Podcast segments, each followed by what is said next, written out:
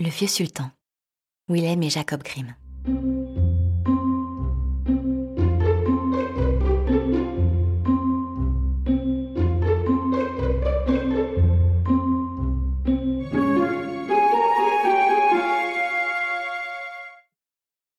Un paysan possédait un chien fidèle, nommé Sultan. Or, le pauvre sultan était devenu si vieux qu'il avait perdu toutes ses dents, si bien qu'il lui était désormais impossible de mordre. Il arriva qu'un jour, comme ils étaient assis devant leur porte, le paysan dit à sa femme.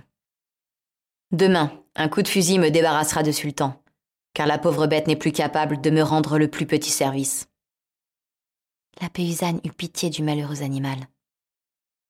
Il me semble qu'après nous avoir été utiles pendant tant d'années, et s'être conduit toujours en bon chien fidèle, il a bien mérité pour ses vieux jours de trouver chez nous le pain des invalides. Je ne te comprends pas, répliqua le paysan. Et tu calcules bien mal. Ne sais-tu donc pas qu'il n'a plus de dents dans la gueule, et que par conséquent, il a cessé d'être pour les voleurs un objet de crainte? Il est donc temps de nous en défaire. Il me semble que s'il nous a rendu de bons services, il a, en revanche, été toujours bien nourri. Partant quitte. Le pauvre animal, qui se chauffait au soleil à peu de distance de là, entendit cette conversation qui le touchait de si près, et je vous laisse à penser s'il s'en fut effrayé. Le lendemain devait donc être son dernier jour. Il avait un ami dévoué, sa seigneurie le loup, auquel il s'empressa d'aller, dès la nuit suivante, raconter le triste sort dont il était menacé. Écoute, compère, lui dit le loup, ne te désespère pas ainsi. Je te promets de te tirer d'embarras. Il me vient une excellente idée. Demain matin, à la première heure, ton maître et sa femme iront retourner leur foin. Comme ils n'ont personne au logis, ils emmèneront avec eux leur petit garçon. J'ai remarqué que chaque fois qu'ils vont au champ, ils déposent l'enfant à l'ombre derrière une haie. Voici ce que tu auras à faire. Tu te coucheras dans l'herbe auprès du petit, comme pour veiller sur lui. Quand ils seront occupés à leur foin, je sortirai du bois, et je viendrai à pas de loup dérober l'enfant. Alors tu t'élanceras à toute vitesse à ma poursuite, comme pour m'arracher ma proie.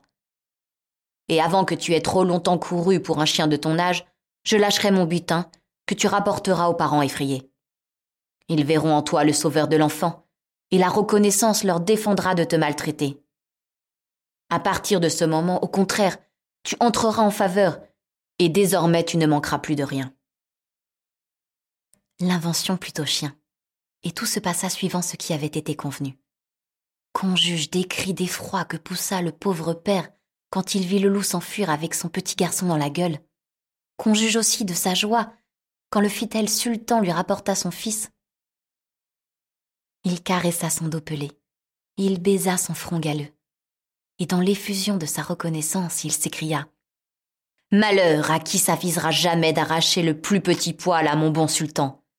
J'entends que, tant qu'il vivra, il trouve chez moi le pain des Avalides, qu'il a si bravement gagné. Puis, s'adressant à sa femme, Gretel, dit-il, cours bien vite à la maison, et prépare à ce fidèle animal une excellente pâtée. Puisqu'il n'a plus de dents, il faut lui épargner les croûtes. Et soin d'ôter du lit mon oreiller. J'entends qu'à l'avenir, mon bon sultan n'ait plus d'autres couchettes. Avec un tel régime, Comment s'étonner que Sultan soit devenu le doyen des chiens? La morale de ce conte est que même un loup peut parfois donner un conseil utile. Je n'engage pourtant pas tous les chiens à aller demander au loup un conseil, surtout s'ils n'ont plus de dents.